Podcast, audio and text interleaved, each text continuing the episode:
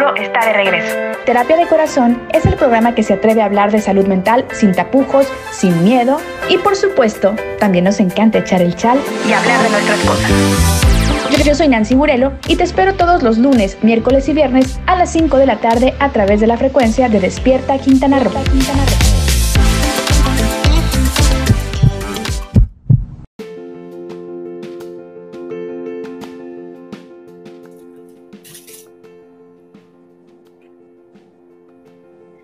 Buenas, buenas.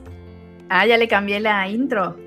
Hola, ¿cómo estás? Yo soy Nancy Burelo y te doy la más cordial bienvenida a la primera sesión de terapia de corazón de este 2023. Estoy muy contenta de iniciar el año, como siempre, en muy buena compañía y con temas que también espero que, les dejen mucho aprendizaje a quienes nos escuchan, ya sea en vivo o como saben, después en Spotify, Apple Podcast, YouTube, etcétera, etcétera. El tema de hoy es nada más y nada menos que salud mental en los hombres, en los chicos, porque aquí hemos hablado de infinidad de eh, temas relacionados a la salud integral, pero había notado que nunca le había dado el espacio tal cual a pues a los hombres, como que no sé si es un tema de que las mujeres somos más abiertas a hablar de, de nuestras cosas, pero la verdad es que es importante que los hombres, ¿verdad? Pues también atiendan sus cosas, sus problemas, ¿no? Y pues sobre eso va a ir la plática, pero voy a presentar a mis invitadas asasos, que de verdad les agradezco como siempre que estén aquí. Empiezo con el más constante de terapia de corazón. Te voy a dar el título del el que no falla a terapia de corazón, nuestro querido eh, neuropsiquiatra, maestro en ciencias, el rockstar de terapia de corazón, doctor Edilberto Peña, ¿cómo estás? No, hombre, gracias y, gracias por incluirme en el panel de, de experto y de paciente. Exactamente, porque seguro tú tienes ahí cosas que contarnos. Desahógate. Sí, sí, sí. Este, este es el lugar adecuado. También presento a nuestro querido y admirado Iñaki Manero. Ustedes lo conocen, periodista, comunicador. Y pues bueno, bienvenido, gracias por estar aquí.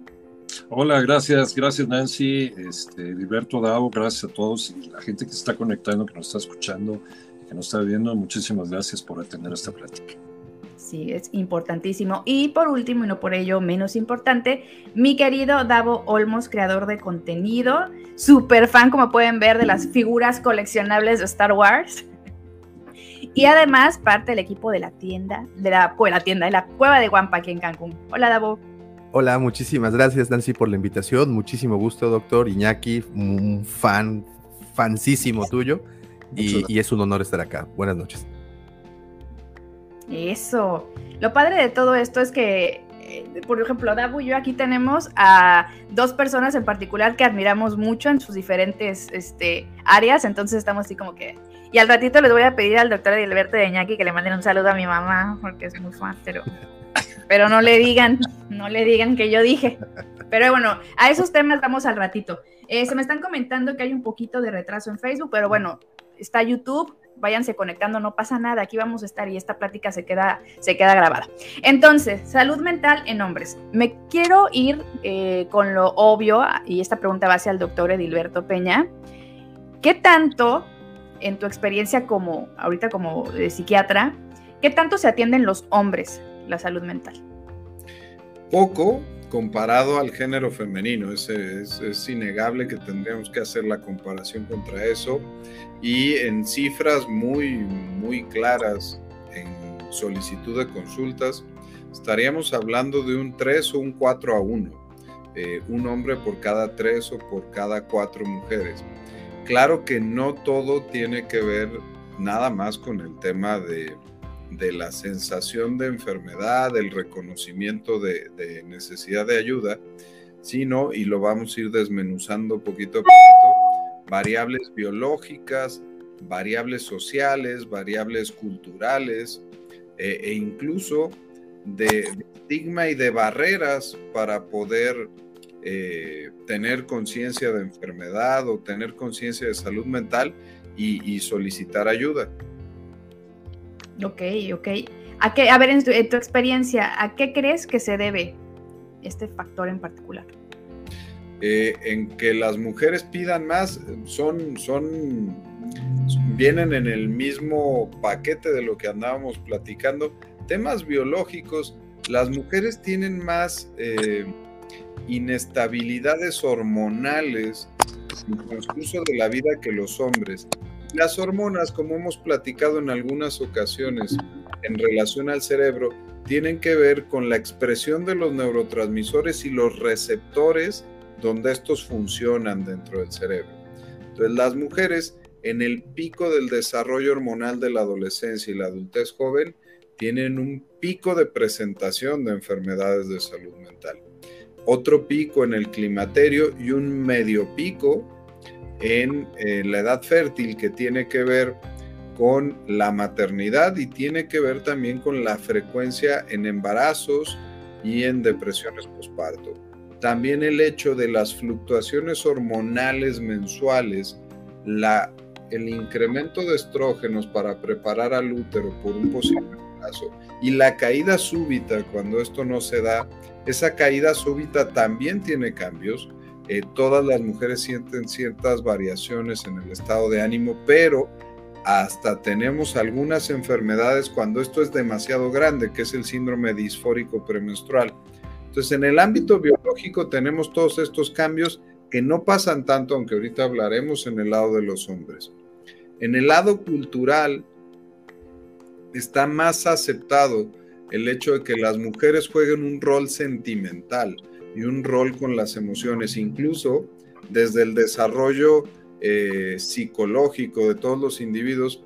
El padre es el que se encarga de marcarme las reglas y los límites y la madre es la que me da la confianza básica. Ese, el tradicional ejemplo de la confianza básica es que la madre me va enseñando que me quiere, que está conmigo, pero que si se va, siempre va a regresar acá. Y eso eso es lo que genera esa sensación de confianza básica que es muy importante para que yo no desarrolle depresiones en la edad adulta.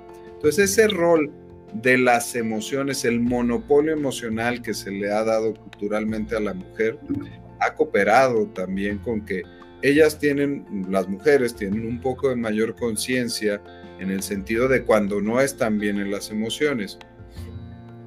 Y en el sentido social, eh, los factores, mm, un poco de castigo en cuanto al género femenino, los índices de acoso, de violencia, de violencia intrafamiliar, de diferentes tipos de abuso, que también el estrés es un factor importante para el desarrollo de enfermedades de salud mental. Entonces, todos estos ámbitos estresores muy relevantes también cooperan para eso. Si sumamos todo esto y lo metemos en una licuadora, ahí viene un poco el contexto de por qué vienen más las mujeres a consulta. Ok, a ver, ahora me voy a ir con los eh, invitados que vienen a dar testimonio. La pregunta va a ser para los dos, pero si quieres, Iñaki, empiezo contigo. ¿Qué lugar tiene en tu vida la salud mental? Híjole, completa. completa. Creo que eh, la mente ha sido eh, algo fundamental dentro de, la historia eh, reciente en mi vida porque, bueno, mi padre falleció de Alzheimer y empezamos a ver cómo, cómo se nos fue perdiendo, ¿no? Cómo lo empezamos a perder, un hombre que amaba, amaba la lectura, amaba el conocimiento, amaba las charlas eh, profundas, informadas. Fue una de las personas que me, me metió también este gusanito de dedicarme a lo que me dedico. Y, vi cómo se empezó a perder, ¿no? Finalmente sí, el Alzheimer tiene, una, tiene un origen orgánico, las placas amiloideas, pero, pero el componente psicológico, emocional también es muy importante, no solamente para la que lo está padeciendo, sino para la familia que también lo está viviendo, que está viviendo cómo está perdiendo esa persona que antes eh, tenía una inteligencia era, eh, era, era, un ser importante, eh, completo, y cómo, cómo, se fue fragmentando, cómo, cómo se fue olvidando, cómo aquellas cosas que formaban parte de su esencia se fueron perdiendo, hasta convertirse pues en, una persona que ya no era, ya no respondía. y, y, sí, el impacto emocional para toda la familia fue, fue terrible, fue gravísimo. De tal suerte que, que por eso también me metí a estudiar un poquito los componentes de la mente y cómo funciona, cómo funciona el recuerdo, cómo, cómo funciona también la fisiología del cerebro, en fin. Y luego, luego también eh, un poco para irme ordenando yo por dentro, eh, el asistir a, terapia y saber cómo puedo yo empezar a, lidiar con estos duelos de que probablemente pues una, una persona a la cual yo admiré toda mi vida la he ido perdiendo y las distintas pérdidas que he ido teniendo también se fueron acomodando con esto. Y no solamente hablo de pérdidas físicas, no hablo también, por ejemplo, de, un divorcio. Eh, entonces, eh, creo que sí, eh, y afortunadamente, y gracias también a que algunas personas me lo, me lo recomendaban, la terapia sí ha sido como una, un acompañamiento muy presente en mi vida en los últimos años. muchas gracias por, por, por compartir esto tan, tan íntimo, tan, tan tuyo. Davo, ¿qué lugar tiene la salud mental en tu vida? Completa. Eh, yo que trabajo en, la parte creativa de, un negocio y más que nada por, por en donde me desarrollo profesionalmente, eh, la creatividad para mí es sumamente importante. Y cuando algo altera pues mi, paz interior, mi, día a día, mi dinámica, pues no fluyo. Eh, recientemente eh, yo recibí una noticia, una noticia que no he tomado del todo bien y se las platico. Mi hija se muda con mi ex esposa a otra ciudad y es algo que yo sé que pasa todos los días. No es la primera persona ni la última persona, no somos los últimos en que esto pase por nuestras vidas y sin embargo me ha afectado tremendamente y, he puesto en pausa prácticamente todo lo que regularmente hago y pues no me puedo dar ese lujo porque evidentemente al dejar de producir dejo de proveer y creo que ese es eh, como hombre lo complicado. El hecho de que no te quieres mostrar débil, no quieres eh, darte como eres, por muchas posiblemente eh, predisposiciones que tienes, la gente que vaya a pensar, mi actual pareja, voy a perder el respeto de mi pareja porque me ve de capa caída, me ve así. Me ve, pues, no, como pienso que me, regularmente me vería. Pero una vez más, son mis percepciones.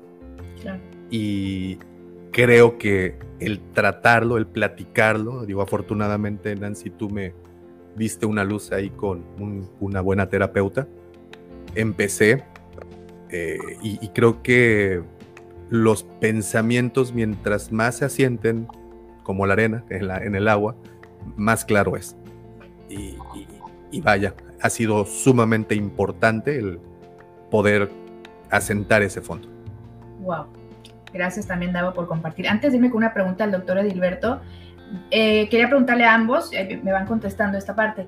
Eh, el tema de salud mental en sus vidas es que a raíz de estos dos eventos, o sea, Iñaki, el diagnóstico de tu papá Davo esta noticia o ya habían tenido antes algún tipo de acercamiento, de, sentimiento, de sensaciones en las que decían, ay, creo que a lo mejor ir a terapia sería bueno. Este, ¿Quién me quiere contestar? Davo. Gracias. sí, ya previamente había asistido a, terapia. Creo que no, no, suelo lidiar muy bien con las pérdidas. Eh, un divorcio me llevó justamente ahí y, y me sirvió muchísimo. Me, hizo que me sintiera menos culpable de cosas que yo me colgaba solito. Ok. Iñaki, ¿en tu caso?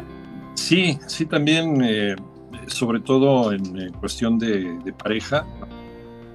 de mi hijo también eh, fui a, terapia precisamente para, para, revisar ciertos aspectos de, de, por qué, ¿no?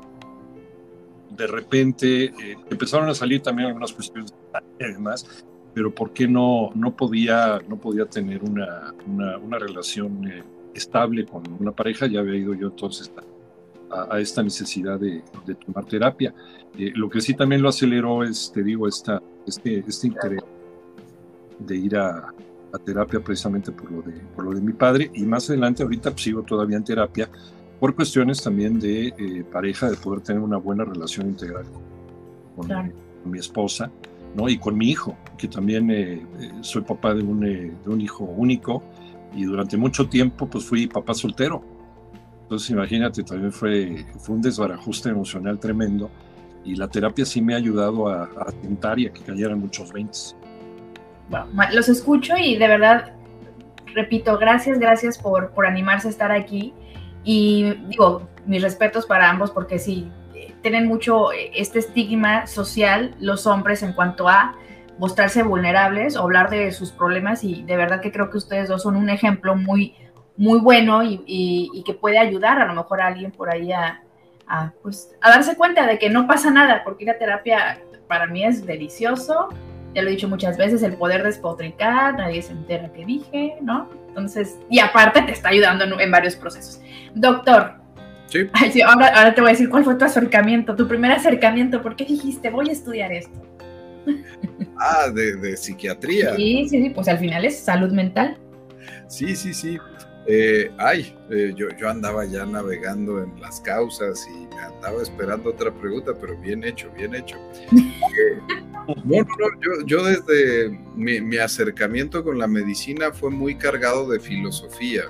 Este, otra opción de carrera era filosofía, que de hecho luego cristalicé y, y estuve estudiando un poquito más de la mitad de la carrera, pero al entrar a, medicina, todo mi interés estuvo centrado en el tema del cerebro, como, como un órgano eh, podía tener manifestaciones en situaciones completamente etéreas, subjetivas, que no se pueden tocar, que no se pueden medir de una forma concreta y física, pero que son muy reales y ahí están, y que es el asiento de las emociones, de los afectos, y del intelecto de, una persona. Para mí eso ha sido verdaderamente todo un reto toda la vida. Y eh, mi acercamiento final con la salud mental tuvo que ver con mi historia personal, porque al momento de elegir una especialidad, después de tanta filosofía y tanto tema con el cerebro, eh, por, eh, por estar mucho tiempo en el servicio de pediatría en mi último año de la carrera de medicina, termino eligiendo pediatría eh, y eh, en el segundo año de pediatría mm, comienzo a, tener algo que por ahí mm, andaba bosquejando Iñaki, que es el cansancio, el burnout, el síndrome de desgaste. Eh, termino cayendo en un episodio depresivo, renuncio a la especialidad de pediatría eh, incluso dejo de estar en el ámbito de la medicina más o menos como un año y medio, en lo que me recupero de ese episodio depresivo y regreso, ya claro que, tenía que estar en el área de la psiquiatría, no tanto para tratarme a mí, sino para eh, seguir el camino de, lo que era mi pasión y que ahora lo había recuperado. Eh, y ya de ahí, pues es que trepado en el barco nunca más me bajé, ¿no? Ya ahí eh, trabajando en la psiquiatría, luego en la neuropsiquiatría, viendo el, sustrato biológico un poquito más a detalle y el resto del trabajo que hemos hecho. Ay, es que también es interesante conocer un poquito más el contexto y que la gente sepa que también tú como especialista has tenido un proceso en el que has tenido que acudir a especialistas pues para que te ayuden, o sea, lo hemos dicho mucho aquí en terapia de corazón, ¿no? La salud mental debería ser parte de la canasta básica de tu chequeo anual, ¿no? Y los que necesiten seguimiento, pues adelante.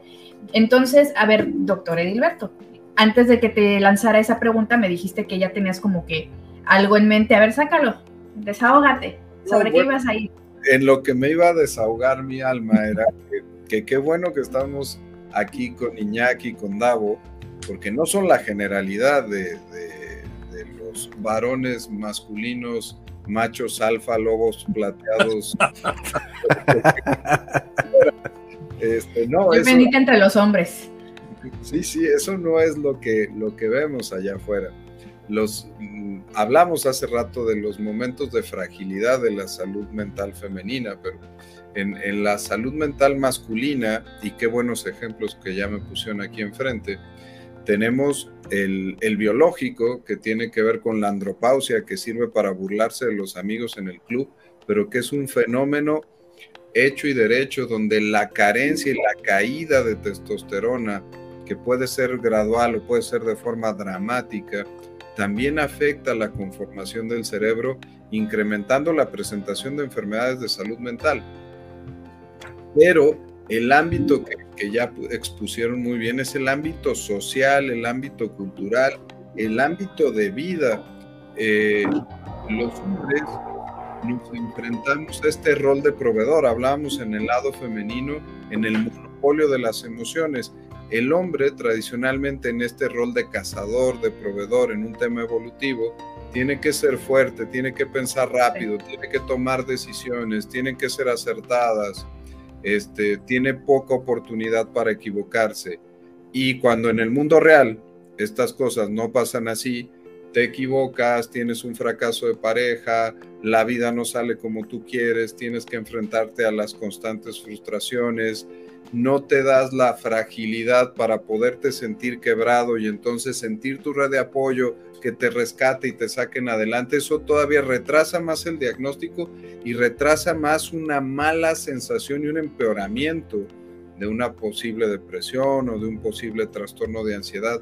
Entonces el estigma que nos estorba tanto para yo hombre no lloro, yo hombre no reconozco mis emociones, yo hombre no, no, no me deprimo, es una cuestión de actitud, es una cuestión de debilidad de carácter, eh, es algo que se ve mal, que se ve penado, eh, eh, es lo común, cada vez menos, cada vez se abre más, hay una serie de speakers, que ya están trabajando el tema de la nueva masculinidad, donde nos reconocemos como, como entes emocionales también, como entes que podemos sentir, que nos podemos quebrar, que, que podemos hablar desde mis emociones, desde mis sentimientos y que no está mal hacerlo así.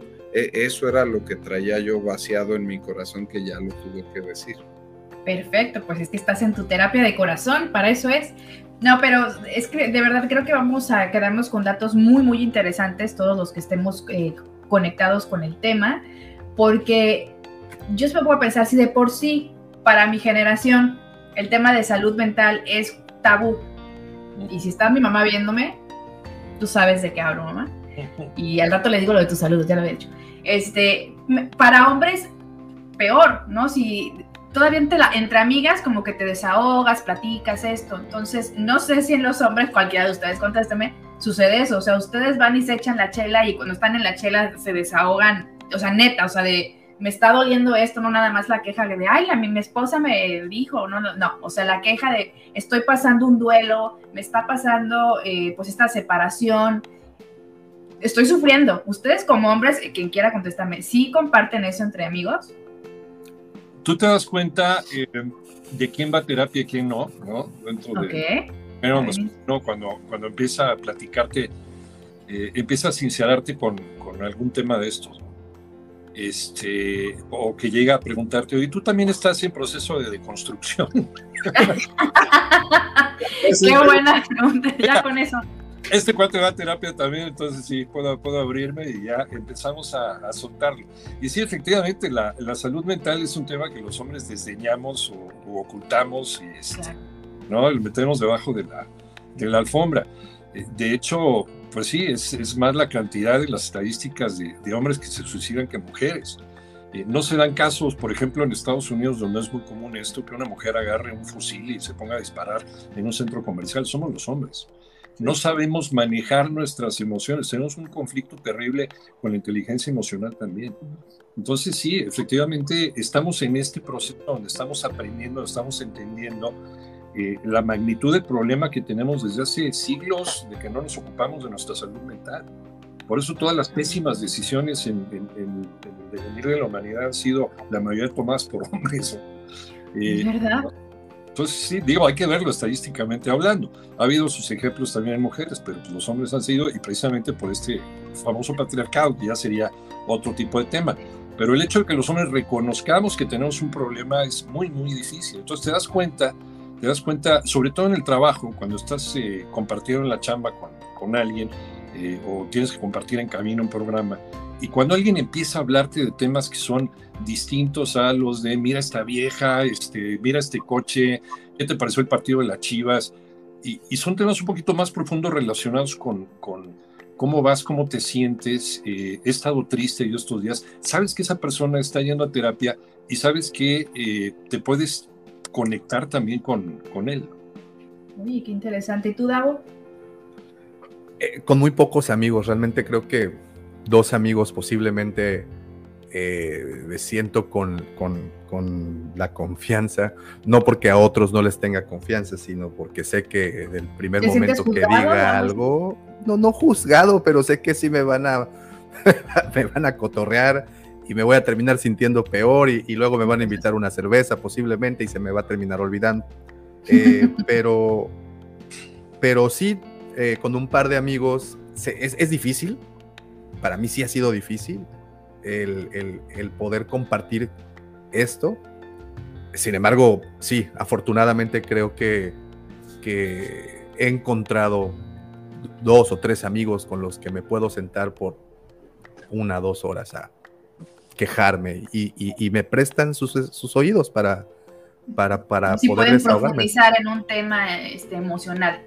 No nada sí. más las chivas, este, mi figurita de Han Solo, no sé, si es Ah, bueno, no, eso es mucho más profundo que, que Pues sí estoy en el dark side hoy, necesito desahogarme. Exacto. Muy bien. Sí, exacto. No, qué bueno. Pero, pero, oye, ante, y es importante decirlo así, ante la incomodidad que sientes como hombre, ante otro hombre que te está queriendo comunicar sus emociones, un mecanismo de defensa muy común es el de la broma, y el de minimizar y el de banalizar. Entonces tu emoción que es un poquito lo que platicaba Davo, eh, no se siente a gusto para hablarlo con otros porque lo van a minimizar, porque no le van a dar el interés que tiene y probablemente no porque sean malas personas, sino porque no tienen esa flexibilidad para poderse aflojar y hablar en el territorio emocional donde seguro van a estar tan mal y sintiéndose tan fuera de lugar que a lo mejor van a cometer una metida de pata. Por eso, las historias tradicionales de cómo es como los hombres podemos hablar de las emociones y hasta lo decías tú también, Nancy, con una chela de por medio, cinco mezcales en el Tenampa, ya se me atravesó el mariachi y entonces vamos a llevar serenata a la mujer dolida. Y ahora sí le puedo decir todo lo que no le podía decir en mis cinco sentidos. Uh -huh. Mira nada más. Entonces, chicas, tengan la cubeta de agua bien helada ahí para que cuando lleguen, ¡zas! porque aquí no nos van a andar de borrachos. ¿Qué pasó ahí? Oye, Edilberto, te quería preguntar algo. Este tema de que los hombres son más renuentes a eh, hablar de sus emociones, de la salud mental, ¿es, ¿pesa más el tema eh, social o de costumbres o a nivel cerebral si hay algo que, que los, los frena? Digo, no sé, a lo mejor es un poco absurda la pregunta, pero bueno, tú, tú, sabrás. Eh, no, bueno, también desde nivel cerebral lo tenemos la estructura de los lóbulos frontales de los varones eh, va, es más aritmética, matemática de A más B igual a C, sin ver tantos factores que están alrededor. Entonces, si yo tengo una cita a las 7 y el Waze me dice que hago 20 minutos eso supera el tiempo, pues entonces ya tengo que avisar que voy a llegar tarde. A más B igual a C, ¿no? Este, ese es un poquito la mente y el preparado que se tiene por una cuestión evolutiva en el lóbulo frontal de los varones. Eh, me comunicas un problema y seguro todas las eh, cuentavientes mujeres que nos están escuchando de repente nos van a decir, oye, es que de repente yo solo quiero abrirle mi corazón a mi pareja o a mi amigo y le quiero contar lo malo que me está pasando en la vida, pero él empieza a darme soluciones. Empieza a decir, lo que tú tienes que hacer es esto. No, no, no. Bueno, lo que tú tienes es que estás bien. ¿no? También a veces, pero eh, así funciona la, el lóbulo frontal de los varones. Me traes temas, me traes problemas, analizo, juzgo, tomo una decisión y ejecuto. Uh -huh. ¿Sí? Ante eso, es muy difícil situaciones que son tan etéreas como la salud mental, donde no es A más B igual a C. Entonces, ¿por qué me siento tan triste? ah, lo podrán decir Davo, lo podrá decir Iñaki. Pues bueno, hubo un factor que me tronó, pero ahora lo estaban armando un poquito más ellos que han estado en los procesos de terapia y se han dado cuenta que no fue un punto, no fue una situación puntual. Ese fue el detonante, pero esto se venía gestando desde antes.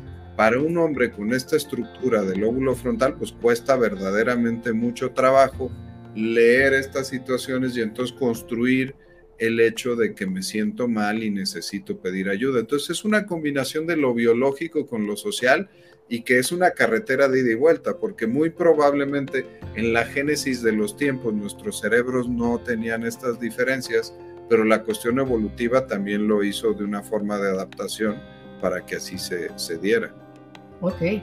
Es que está muy drástico también el tema, ese ratito que eh, comentaba Iñaki, ¿no? Esta, este, esta constante o, esta estadística de, por ejemplo, en Estados Unidos los tiroteos usualmente son hombres, ¿no? Que llegan a un punto en que probablemente sí hay un trastorno de salud mental por ahí que no se atendió en un momento, pero me, me llamó mucho la atención esta parte que dice Iñaki, no saber gestionar tus emociones siendo un adulto, ¿no? Un adulto consciente, entre comillas, en qué momento eh, tu mente, tus emociones, toda esta, esta revoltura que tienes a nivel mental, emocional, te lleva a cometer, ahorita nos fuimos al extremo, ¿no? Pero puede ser desde algo más sencillo de tomar una decisión incorrecta en tu día a día.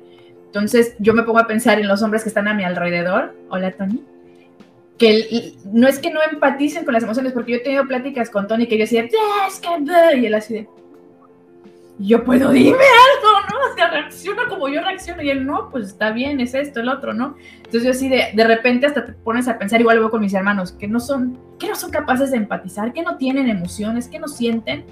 Y entonces de repente también como mujer es un poquito frustrante decir así de, ya reacciona, ¿no? Dime algo emocional, no, pues si te estoy diciendo cómo me siento, pero es, sí, no, dale y yo, ¿no? Entonces también el platicar con ustedes, que, que bueno, Edilberto, especialista, Davo Iñaki, que son realmente hombres hechos y derechos, que saben que es necesario de repente buscar ayuda para gestionar emociones o vivir ciertos procesos, como que digo, ¿por qué no todos?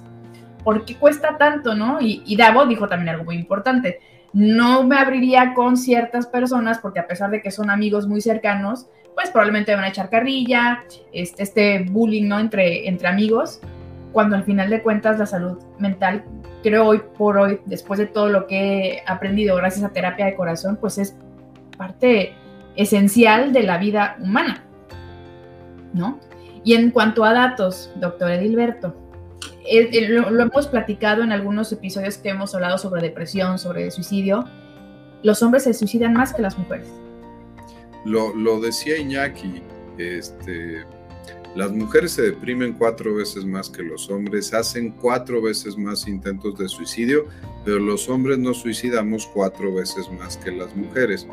Y esto no es porque las mujeres hagan intentos manipulatorios, esa es la manera incorrecta de leer la estadística.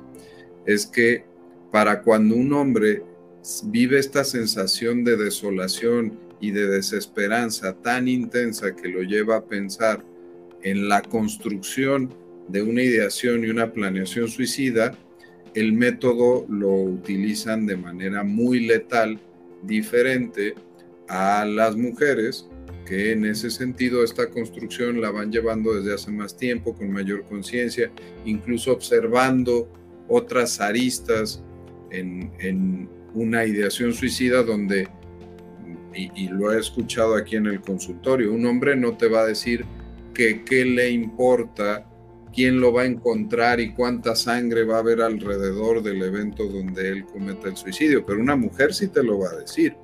Una mujer te va a decir que, que hombre, pues descartó el intento con arma de fuego, con ahorcamiento, porque no quería exponer a sus familiares a este tipo de fotografía y este tipo de situación. Los hombres en esta construcción, pues, que platicaba yo de dificultad para empatizar con sus propias emociones, pues a veces al momento que se truenan toman decisiones pues, más, más drásticas. O sea, eso, o sea, la intensidad con la que sienten, ¿se puede decir que es diferente? O sea, de tanto que van guardando las cosas. no? No, no me gustaría poner ahí esa, esa hipótesis de, de hasta que te cae el 20 y entonces acumulas como olla express y el día que revientas, revientas más mal, sino en, en algo que, que ya, por ejemplo, plantearon Iñaki y Davo. Este, no fueron las primeras noticias negativas de la vida las que los llevaron a reconocer sus emociones y pedir ayuda.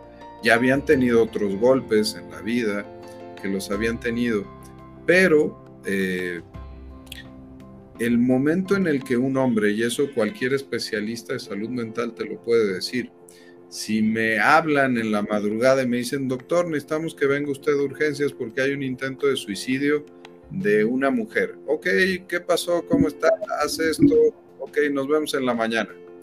Doctor, venga porque hay un intento de suicidio de un hombre. Entonces ya empieza a pelar los ojos y te empieza a quitar la pijama porque sabes que tienes que ir a urgencias. Y les pongo todavía otro caso. Doctor, hay un intento de suicidio de un doctor.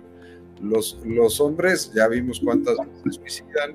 En México, 5 de cada 100 mil, en población general, en Estados Unidos, 11 de cada 100 mil, pero los doctores nos suicidamos 28 de cada 100 mil.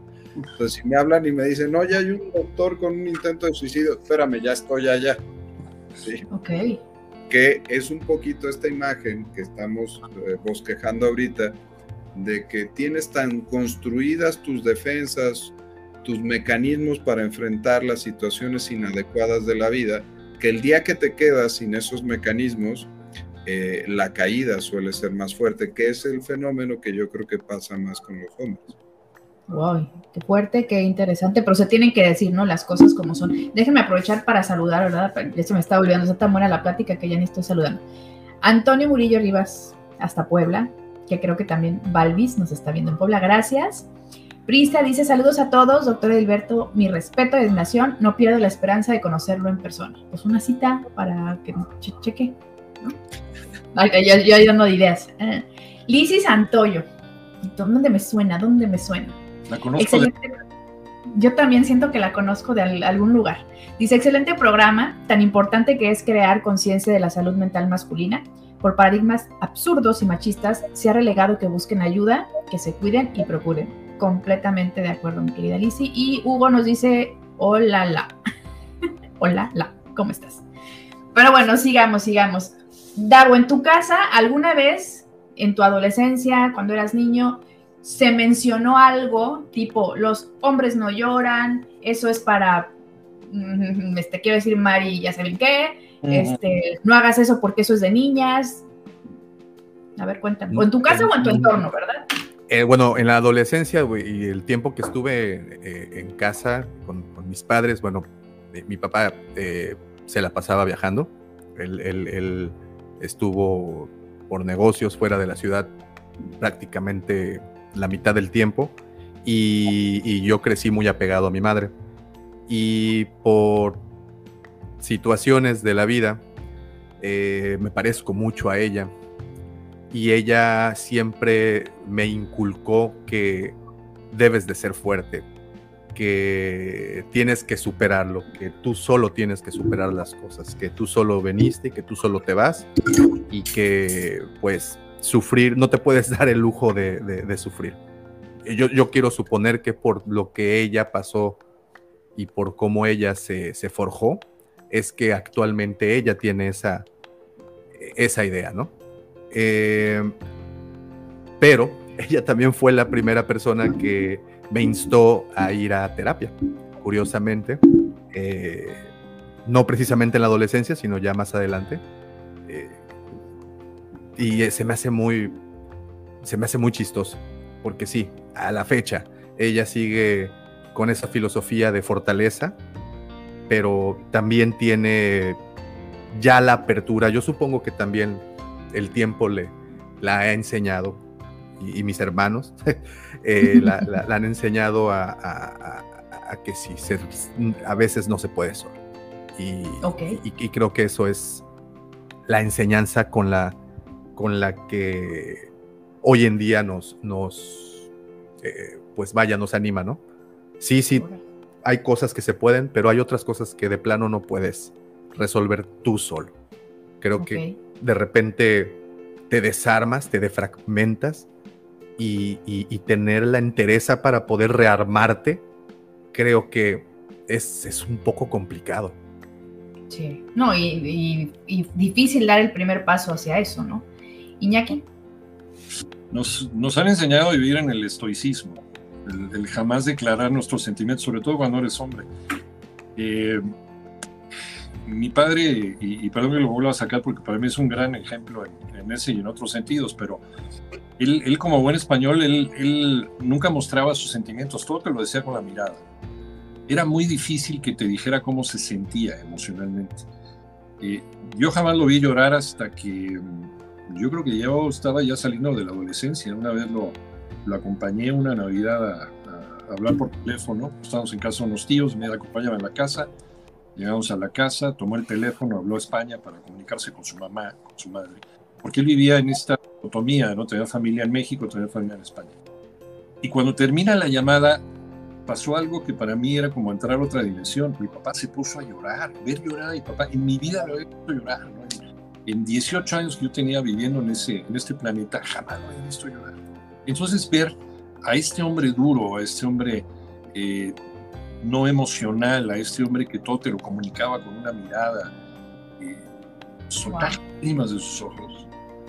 Eh, y, y por, por, extrañar a alguien tan cercano como una madre, ¿no?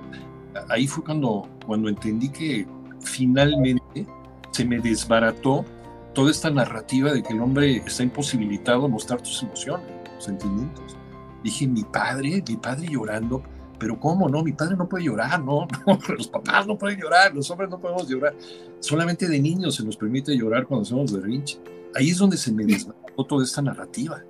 Entonces ahí comprendí que, que efectivamente tenemos y necesitamos hacerlo porque llevamos, o las mujeres nos llevan eh, milenios de ventaja en este camino de poder mostrar nuestras emociones y, y poder eh, reafirmarnos como personas capaces de sentir, capaces de demostrarlo. Si lo tenemos en el cuerpo, si orgánicamente lo tenemos, pues por alguna razón tiene que ser, tiene que salir de alguna manera tiene que salir de alguna manera. Antes de continuar, vamos a despedir a nuestro querido Davo, que tiene que ir a hacer unos temas allí de nuestra fabulosa cueva del Guampa. Muchísimas gracias. Sí, el, el, el, el deber llama. El deber Estamos llama. todavía entre semana y sí, efectivamente todavía tenemos que, que cumplir ciertas, ciertas tareas. Les agradezco muchísimo el tiempo, eh, aunque fue corto, es muy útil porque creo que lo que me estoy llevando de esta conversación es, es mayor valor para aceptar que necesitamos eh, ayuda y que es muy sano eh, mantenernos el, así, ¿no? El, al final el cerebro siempre ha creído, bueno, es es un músculo y hay que ejercitarlo y, y a veces necesitamos así como ir al gimnasio y contratar un entrenador, bueno, pues creo que también necesitamos entrenar a veces esa parte que a veces olvidamos, ¿no? O que no, no, no a veces, la mayoría de veces olvidamos. Eh, doctor, le agradezco muchísimo el, el, tiempo, de verdad fue un gustazo escucharlo. Iñaki, igualmente, muchísimas gracias por el tiempo. Nancy, pues nada más que mi admiración y, y, y muchísima suerte con, con, todo y estamos, estamos viéndonos muy pronto. Sí, porque ahí les va el chisme que con Davo vamos a producir el podcast de terapia de corazón más formalito, pero ahí vamos, ahí vamos vamos a trabajar muy duro. Muchísimas gracias, gracias y bonita noche a todos. Igualmente, bye bye. Bye bye. Interesante todo lo que hemos estado eh, platicando. Y ahora, doctor Edilberto, porque no nos podemos ir de esta plática sin poner sobre la mesa señales de alerta, eh, la salud mental. Digo, ya no voy a decir masculina, pues porque, no, bueno, al menos que me digas otra cosa, pues las, esas señales de alerta, pues me imagino que son este, para todos, ¿no? Pero no nos podemos despedir, no podemos dejar pasar la oportunidad de que el doctor Edilberto nos diga, ojo aquí. Sí, eh, la más importante siempre, siempre, siempre es tu funcionalidad. Y no es la única, pero pues sí es como la más básica. Cuando tú ya no puedes cumplir tus labores, en la familia, con tu pareja, con tus hijos, en el trabajo, en la escuela, en una comunidad, en lo social, no lo disfrutas, no tienes empuje, no tienes fuerza, eso, eso ya habla de que necesitas probablemente una evaluación. Y ahí el foco tendría luego que diversificarse hacia tus afectos, hacia tus conductas y hacia tu cognición, hacia tu funcionamiento intelectual, porque no solamente somos en salud mental emociones, y ahí es cuando no nada más hablaremos de tristeza. Las personas vienen aquí también porque no tienen control de impulsos, porque eh, se bajan en la calle y golpean al conductor del coche de al lado, es algo que racionalmente saben que no está en su ser, que no de repente no tienen ese control de impulsos. O en la oficina se juntan con él o ella para decirles que ya no los aguantan y que no pueden con ese mal carácter que están teniendo. Y la cognición, porque también son las tres funciones del cerebro, que no se los olvide que las patologías de salud mental enferman al órgano que es el cerebro. Si yo no puedo atender, si no puedo inhibir al resto de los estímulos, si no puedo mantener la concentración, si no adquiero la información que se necesita para hacer un análisis, y poder tomar una decisión de la forma más adecuada posible, probablemente también está en medio de una patología de salud mental. Entonces, dejarles la funcionalidad en estas tres esferas, emociones, conducta y cognición. Ok, Iñaki, aprovechando que te tenemos aquí, ¿tienes alguna pregunta, alguna inquietud? Porque habías comentado al inicio que también tienes como que esta este gusto por estudiar este, el cerebro y sus componentes, aprovecha, date. Híjole, e-, es que me, me, aventé la, la, carrera de psicología de mi hermana, pues sentado yo dibujando y ella estudiando, ¿no? Pues, entonces, eh, se me hizo fascinante cómo funciona la, la, conducta humana y cómo van cambiando también las explicaciones a las cosas, porque todos los días se descubren nuevas maneras de explicar y por qué somos eh, como, como somos. Eh, no sé, eh, ¿hacia dónde va, hacia dónde va la civilización humana? A lo mejor es una pregunta que, les quisiera hacer a, ambos. Eh, ¿Hacia dónde va la civilización eh, humana en, dentro de la complejidad en la que se ha, convertido el mundo, dentro de esta hiperconectividad? Porque también es parte de lo que me dedico todos los días, a conectar al mundo, a informar al mundo, pero también a, ver cómo estamos informados de una manera masiva y exagerada. ¿De qué manera afecta nuestra conducta? ¿Y de qué manera ha mejorado o ha empeorado el acercamiento que hemos tenido los hombres con las mujeres? Eh, eh, está muy buena y quiero empezártela a responder con algo que nos ha revolucionado la, la psiquiatría en los últimos 10 años, que se llama trauma infantil severo. Okay. Eh, me van a decir que a lo mejor es una obviedad, pero no lo teníamos demostrado. Ahora tenemos ya las herramientas científicas para decir que si un niño se enfrenta a un, trauma infantil severo, puede ser abuso psicológico, físico, sexual, un evento exageradamente traumático, las redes neuronales se modifican y para mal, y va a sonar muy feo que lo diga así, ese cerebro nunca va a volver a ser igual. Los índices de enfermedades mentales e incluso de coeficiente intelectual y de funcionalidad intelectual de ese cerebro son 30, 40% más afectados que el, que no tuvo un trauma infantil severo.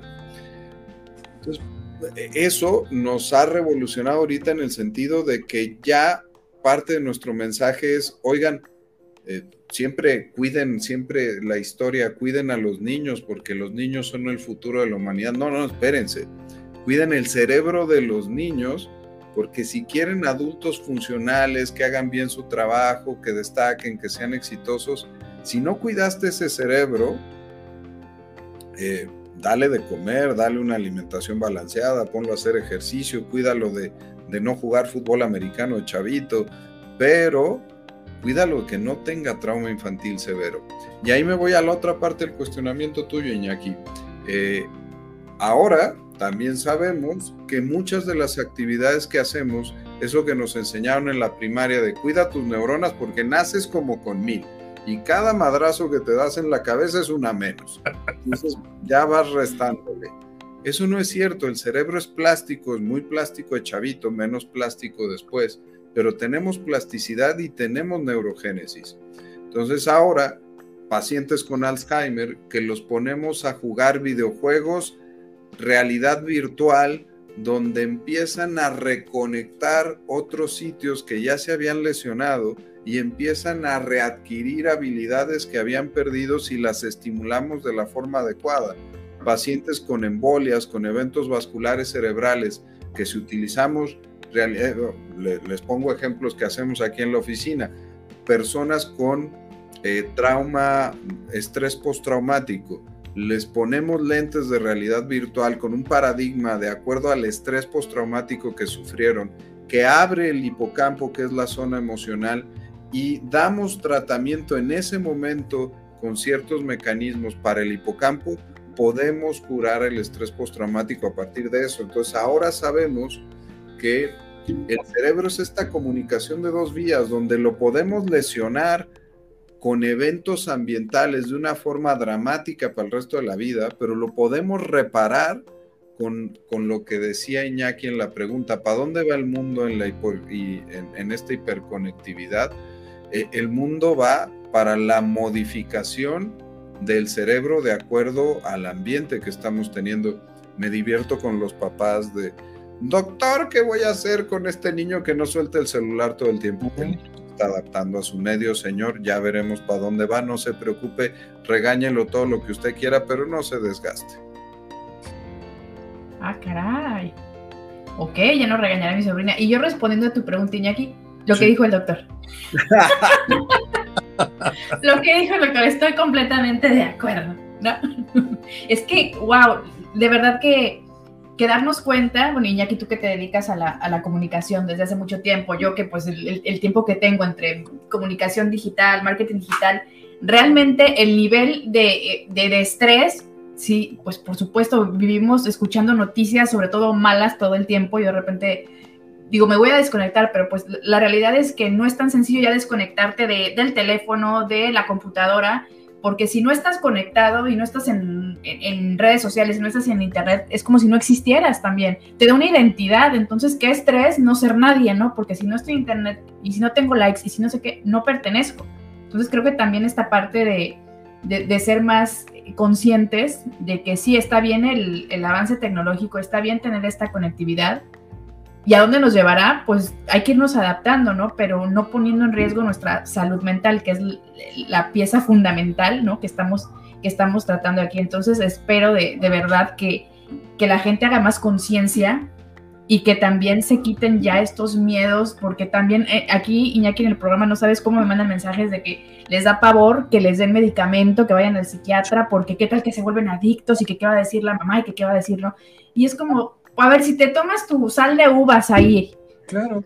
porque te dio una indigestión, ¿por qué no vas con un doctor de la cabeza? Punto, ¿no? O sea, a veces lo, bajas a ese nivel de no pasa nada, pero sigue, sigue la, el, miedo, sigue el qué va a decir mi mamá, qué va a decir el vecino, y si me vuelvo adicto.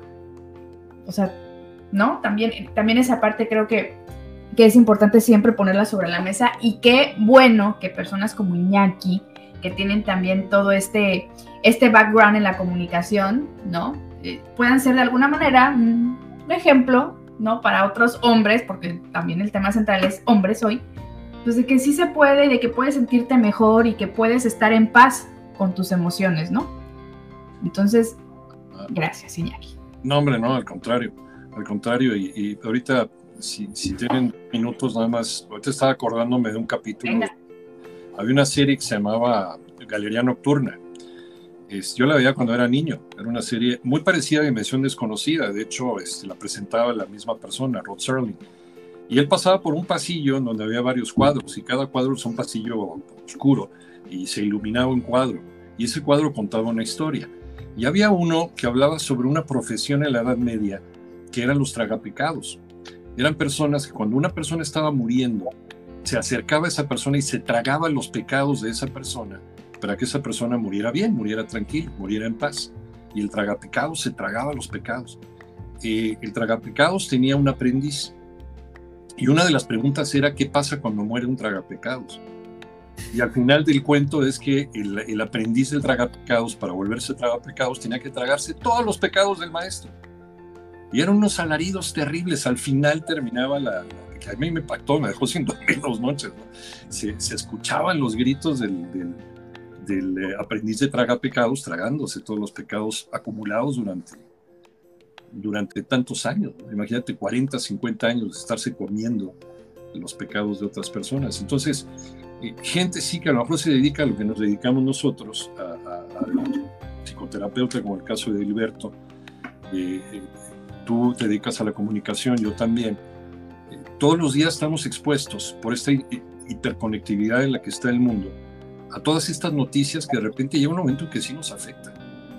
Y necesitamos por fuerza no solamente en nuestra, nuestra vida, en nuestra historia personal, pero a todo lo que estamos expuestos todos los días, a todas las noticias, que la mayoría de las noticias, para hacer noticias, tienen que ser malas. Fíjense nada más hasta qué punto hemos llegado, que cuando hay una buena noticia lo recalcamos. ¡Ay, ya les va una buena noticia!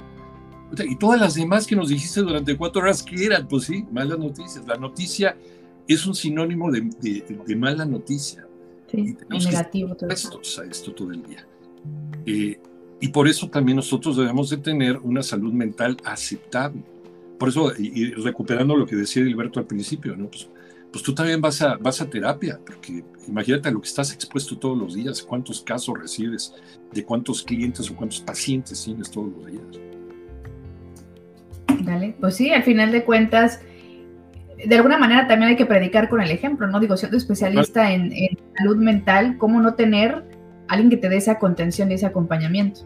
Total. ¿no? Entonces, Desde la formación tienes que estar siempre en supervisión y tienes que estar también en tratamiento, uno para ti mismo y dos para conocer lo que estás trabajando. Sí. Claro, sí. No, es que el, el tema de salud mental, cómo funciona eh, el cerebro, como Gilberto lo sabe porque, digo, ya me dio unas clases de, del cerebro, ¿verdad? Ya se me olvidaron muchas cosas, hay que retomarlo. Pero es que es bien interesante y y retomo de, lo que hemos estado platicando aquí, esta parte de cuando no es algo tangible, porque por ejemplo dices, este, ay, me pegué, me salió un moretón, ¿no? Ah, bueno, te creo, ¿no? Ahí está el moretón. Pero decir, estoy deprimido, es, ay, sí, hombre, ya al rato se te pasa, el échale ganas, el estás triste, el, el bajarle eh, la intensidad a lo que significan estas palabras en torno a la salud mental creo que en gran medida, que nosotros mismos lo provocamos, en gran medida es lo que sucede, que no le damos el valor, no le damos la escala que debe tener y la importancia, pues porque se nos hace muy sencillo decir que el que está deprimido es un este, llorón, este, no tiene, no es fuerte, ¿no? Eh, le faltan Dos que tres, o, bueno, le faltan huevos, pues, ¿no? Para enfrentar a la vida, porque se debe poder solo, que no sé qué. Entonces, nos están bombardeando también constantemente en redes sociales, precisamente con estos estereotipos de hombre o mujer fuerte. Ahora incluso ya las mujeres, ¿no? Las mujeres ya son, las mujeres ya no lloran, las mujeres facturan, ¿no? Entonces, también esta parte es, no, o sea, digo sí, pero no exageremos, ¿no? Tenemos que, que cuidar nuestra salud mental y no sé, y darle este, esta contención a cuando no estamos bien, porque lo hemos dicho también, está bien no estar bien, abracen sus emociones, ¿no? Y no le tengan miedo a los psicoterapeutas, a los psiquiatras. Pues imagínense, se, se tocan en consulta a alguien como Edilberto, pues está bien, relax, él es, mira, creo, no he ido a terapia con él, bueno, he tenido consulta, pero a lo que voy es que somos gente trabajando con gente, entonces también ese miedo de qué me va a decir el psiquiatra o contarle a alguien mis problemas. No, hombre, si ponemos ahorita una lista de todo lo que eh, nos limita o limita a la gente a tomar la decisión de ir a terapia, pues no acabamos. Entonces, este es un llamado. Señores, hombres del mundo, del Internet, estés en donde estés, nos estás escuchando en vivo, nos estás escuchando en, no sé, en el 2025, en el 2030, donde estés, cuida tu salud mental. Porque también es un acto de amor propio, ¿no? El mayor acto de amor propio que una persona puede tener, creo yo, es ir a terapia, el tratar de entender de dónde vienen esas emociones buenas y malas y trabajarlas para tener una mejor calidad de vida. Punto. ¿Vale? Déjenme leer este último comentario ya para proceder a despedirnos. Dice Brisa, ahora creo entender a mi padre. Ya tiene 80 años y nunca fue con un especialista de la salud. Yo pienso que le hizo muchísima falta. Puede ser. Eh, dice Tiger John, los hombres también padecemos trastornos de ansiedad generalizada. Los chicos sí lloran, sí se enferman y sí son vulnerables, ¿no?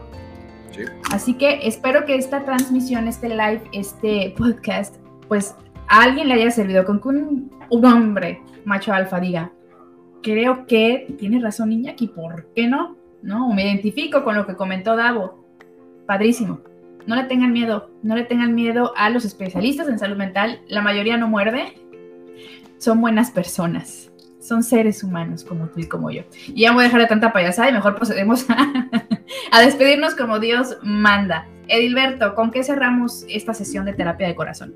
Eh, ya hablamos mucho de la vulnerabilidad. A mí me gustaría venderle a los hombres cazadores de soluciones que la salud mental en el futuro muy próximo va a ser cómo obtienes ventajas evolutivas ante tu competencia. Venir al psiquiatra terminará por ser, oye, no vengo porque estoy enfermo, vengo porque quiero vender más, vengo porque quiero ser mejor, vengo porque quiero aprender más y las soluciones que se tienen en estimulación en el cerebro van a hacer que tú puedas obtener esas ventajas. Ya me gustaría pegar el brinco cuántico y ya no andar curando enfermos, sino andar eh, dando mejoría en las capacidades. Y para eso también los sonidos binaurales. Sigo con eso. Iñaki, ¿con qué nos vamos? La salud mental y, y, muchas gracias por todo lo que se ha aprendido el, el día de hoy, conocimientos que te reafirman eh, la necesidad de eh, tener, eh, ya lo decíamos hace un momento, una salud mental aceptable, porque eso es lo que te va a empezar a destrabar ciertos, ciertas cosas que van a originar el que seas una persona más responsable, más congruente con los retos que tiene este mundo, que son muchos, no solamente a nivel social, sino también a nivel medioambiental. Estamos viviendo un parteaguas que no habíamos tenido en los últimos eh, miles de años en este planeta con, el calentamiento global y con estas, eh, esta nueva serie de migraciones que tiene el ser humano que está eh, planteando la posibilidad incluso de eh, reconvertir la geopolítica. Y para todo eso necesitamos eh, tener una, una, mente clara y tener eh, una capacidad de comprensión de por qué la gente hace lo que hace. Muchas veces desdeñamos, muchas veces rechazamos, muchas veces llegamos a muestras exageradas de odio porque no entendemos los planteamientos ni las razones de las otras personas al hacer lo que hacen. Y creo que una salud mental nos ayuda también a, a abrir y a destrabar estas, eh, estas ideas, poder eh, abrirnos al conocimiento y a la comprensión de lo que piensa el otro y de lo que le duele al otro para ser más empáticos. Muchas sí. gracias. Gracias a los No, no, no. Iñaki, al contrario. Y sí, yo también este, retomo ya para cerrar esto. Nos hace falta, nos hace mucha, mucha falta la empatía. Tratemos de, de ser más empáticos con, con, nuestro entorno y cuidar nuestro cerebro, ¿no? Nunca es tarde para empezar a, a cuidar nuestro cerebro. Y pues bueno, ya me, esto ya es el final de esta transmisión, pero no quiere decir que no nos vamos a volver a ver, porque creo que estuvo muy interesante el tema y aquí estamos para tratar de, eh, pues de tener este canal abierto para que la gente sea más consciente de su salud mental. Doctor Edilberto, ¿dónde te encontramos? En Cisne, Cisne México, Facebook, Twitter, Instagram y www.cisne.mx, acá andamos. Iñaki, ¿no nos diste la trivia de hoy? Este, sí, esa está en TikTok, al rato la, la, subimos y también en Twitter, en arroba 889 noticias, arroba Inaki Manero. Y Venga. fue para lo que, para lo que gusten. Exactamente, y pues ya mañana te, tempranito te estaremos escuchando. Ahí estamos a la orden, muchas gracias. Muchas gracias, linda noche para todos los que se conectaron. Un beso, estén pendientes de la programación de terapia de corazón. La próxima semana ya continuamos con los lives. Y pues pronto, el doctor Edilberto ya saben que aquí pasa lista. Gracias, buenas noches.